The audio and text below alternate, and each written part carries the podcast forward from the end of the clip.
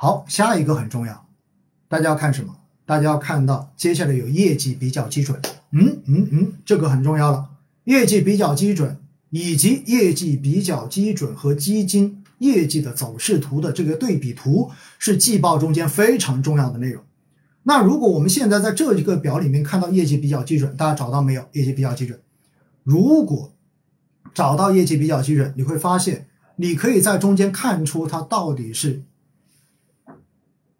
你可以看出它到底是宽赛道和行业主题，还可以再确认一次。为什么？你像刚才我说到的，哎，很多人猜到的是博时医疗保健，对不对？没错，博时医疗保健的业绩比较基准。你看它怎么写的？写的是。中证医药卫生指数乘以百分之八十，加上中债指数乘以百分之二十，哎，你就会明显发现，它其实跟的主要的指数就是中证医药卫生指数，这典型的就是个行业指数，所以它一定是个行业主题基金。如果你看到的是沪深三百指数乘以百分之八十，然后加上中债指数乘以百分之二十，哎，它本身的业绩比较基准，就是。一个宽基指数的话，那么证明这只基金也是一只宽赛道基金。好了，这就是这一部分的内容哈。第二部分的内容我们过，接着到第三部分。第三部分叫做主要财务指标和基金净值表现。那么这一部分的内容呢，实际上我觉得对于我自己而言，我平时不会太关注。为什么呢？因为基金净值每天都会公布，所以正常情况下面，我们对基金净值已经每天都看过了。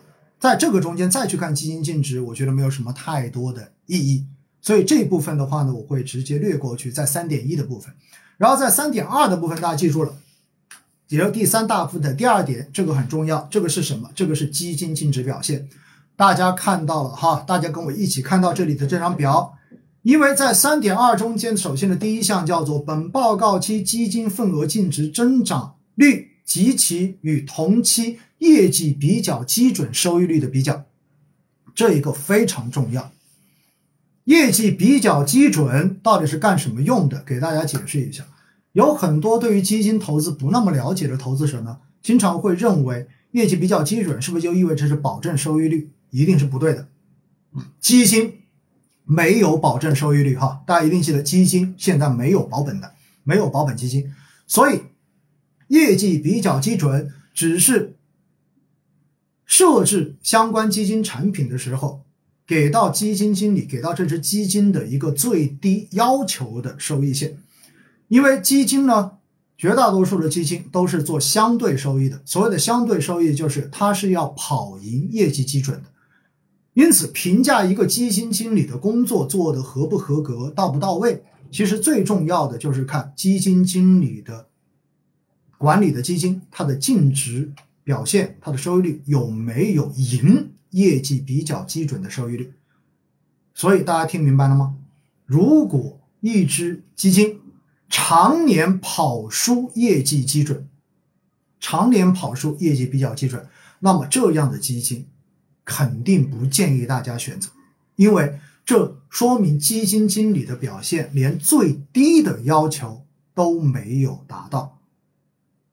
所以大家说这一点重不重要？当然很重要。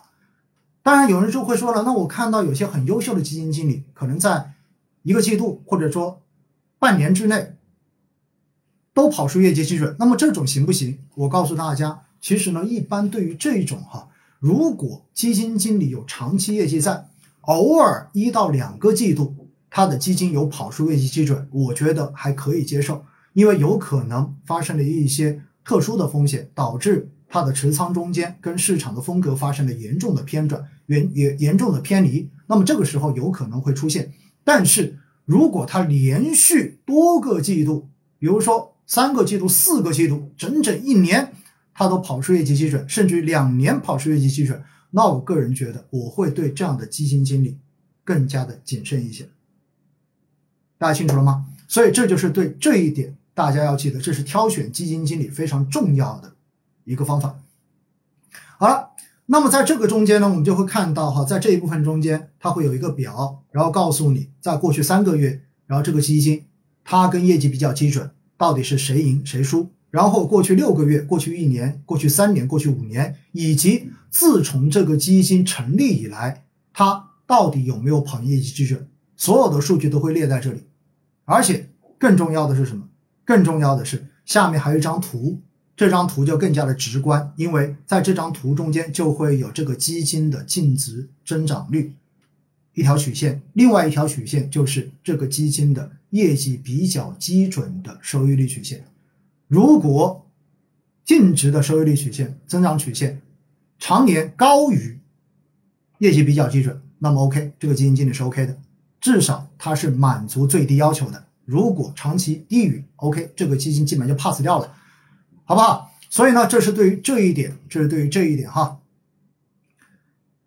然后有人说要不要加上同类平均？我们现在仅仅说季报，我们现在仅仅说季报，而不是在说。整个市场上面，我们该如何去选基金？仅仅是从季报中间，我们到底能够挖掘出什么信息来，好不好？好，这是非常重要的一点。